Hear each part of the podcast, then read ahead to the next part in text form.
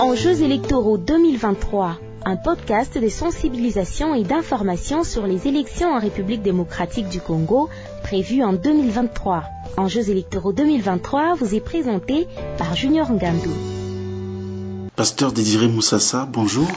Bonjour, monsieur Junior. Vous êtes responsable d'église. Avec vous, nous allons parler sur le processus électoral.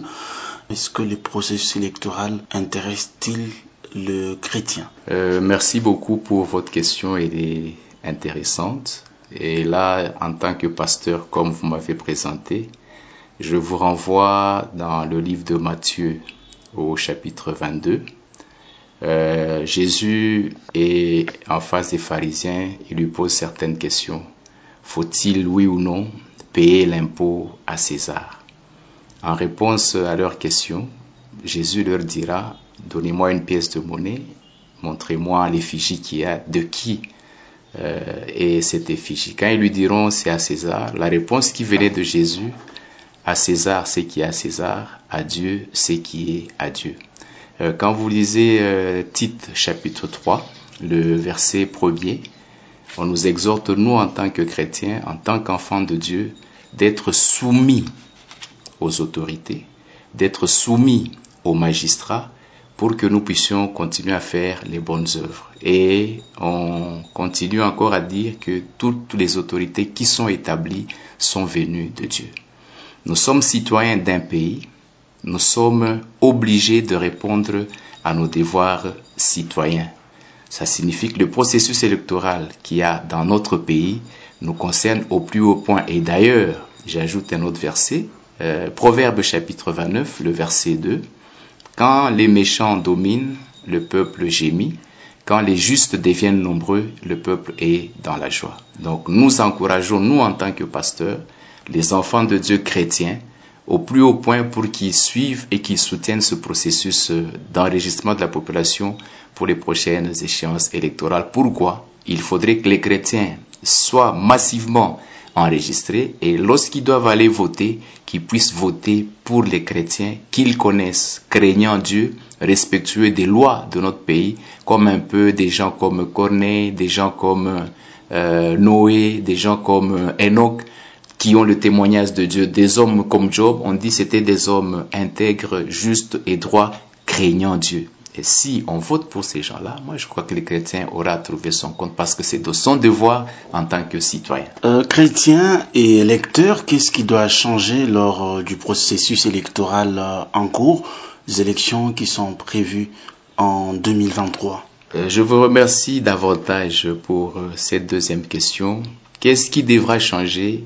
Et c'est là que nous voulons souligner et en donnant un grand coup de marteau parce que il y a un problème dans notre pays, il y a un manque de modèles. Un manque de modèles citoyens, un manque de modèles politiques, un manque de modèle social. Euh, quand nous avons des leaders, ils ont un modèle qu'ils ont copié sur les faux. Donc, qu'est-ce qu'il faut changer? Que le peuple d'abord puisse changer sa mentalité, sa vision de voir les choses dans la désignation de ceux qui doivent nous représenter pour voter des lois, nous devons donner nos voix, nous devons donner mandat à des personnes qui ont des compétences.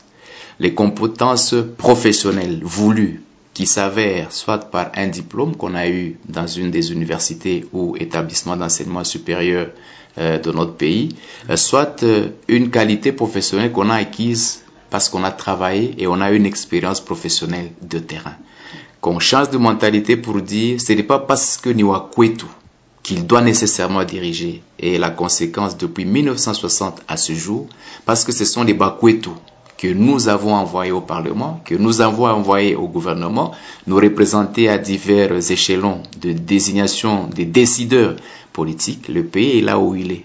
Qu'on change de mentalité, qu'on réfléchisse encore, parce que si nous nous comportons de la même manière que par le passé, on dit les mêmes causes produisent les mêmes effets. Et on va continuer à accuser le président, on va continuer à accuser le gouvernement, on va continuer à accuser les députés, le maire de la ville, les différents responsables des partis politiques, alors que la faute nous incombe. Vous écoutez en Jeux électoraux 2023 un podcast de l'association à Barrière DC. Les chrétiens sont majoritaires euh, en RDC, or euh, la RDC dénonce souvent la corruption et ce c'est depuis les premières élections de 2006. Que peuvent faire cette fois-ci les électeurs pour changer euh, des pratiques? Euh, C'est une prise de conscience euh, collective qu'il faudrait soutenir parce que quand on parle de corruption, il paraîtrait que dans notre pays, il existe ce qu'on appelle une ligue de lutte contre la corruption. Mais fort malheureusement, c'est une ligue qui existe pour des intérêts politiciens, pour des intérêts de certains individus. Euh, pas plus tard qu'hier, j'ai reçu quelqu'un, nous avons parlé du processus euh, d'enregistrement des électeurs.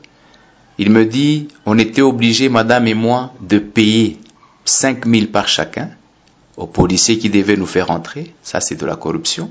C'est connu de tout le monde. On le clame partout dans tous les bureaux de vote presque. Et quand ils sont entrés, monsieur, madame, ils arrivent dans le centre d'enregistrement. Ceux qui sont là pour la saisie, ils disent, c'est vrai que vous avez payé 5 000 d'euros. Ici, il faut que vous ajoutiez 3 000 par chacun. C'est de la corruption. Mais ces gens continuent à fonctionner. Alors que j'ai vu une lettre de la CENI qui donnait certains numéros de téléphone pour dire quand vous vous êtes soumis à une demande d'argent, appelez ces numéros pour qu'on agisse. Mais nous n'avons pas entendu qu'on a puni les gens. Ce qu'il faudra faire, quand vous parlez de l'anticorruption, qu'on punisse, qu'on sévisse d'abord ceux qu'on attrape dans la corruption. Qu'est-ce qu'il faut faire? Nous devons changer de mentalité et notre manière d'agir et de réagir face à une certaine situation. La majorité euh, écrasante, entre guillemets, du chrétien au Congo est un atout pour que le pays change. Alors, dernière euh, question, révérend pasteur, les représentants des églises peuvent-ils contribuer aux bonnes élections et comment ils peuvent procéder pour cela? Un représentant d'église, non seulement il représente l'église, c'est un ambassadeur de Dieu. Vous savez, lorsque vous envoyez un ambassadeur de votre pays représenter la nation ailleurs, il ne peut faire que ce que le pays lui demande il ne peut engager euh, le pays que sur la voie que le pays a acceptée. Et les hommes d'Église, les hommes de Dieu qui sont ambassadeurs de Dieu, ils doivent pousser d'abord les chrétiens à accepter ce processus. Ils doivent les conscientiser à refuser la corruption et eux aussi, les hommes de Dieu, ils ne doivent pas prendre parti sur terrain. Ils doivent être neutres, sauf s'ils sont alignés politiquement on doit le savoir de manière publique que tel monsieur appartient à tel regroupement politique en tant qu'homme de Dieu, en sa qualité d'évêque ou de pasteur. Et si lui ne le fait pas, il doit pousser les membres de sa communauté, les membres de son Église à aller massivement sur le terrain. Voilà comment nous, en tant qu'hommes de Dieu, nous pouvons contribuer. Et pendant cette période, parce que l'Évangile, ce n'est pas seulement le salut, l'Évangile, c'est aussi le social, L'évangile, c'est aussi le développement. L'évangile, c'est aussi la politique de son pays en tant que citoyen. Pendant ce moment, euh, avant les élections, nous devons même dans nos sermons en parler. C'est ici où je félicite l'Église catholique. Et je voudrais que l'Église protestante et les autres communautés croyantes puissent suivre le modèle. Nous devons conscientiser le peuple, une manière de participer à l'élan de notre pays. Révérend pasteur euh, Désiré Moussassa, avec vous nous avons parlé du processus électoral. Merci d'avoir répondu à nos questions. Nous sommes très flattés. Merci beaucoup d'être venu chez nous. Merci.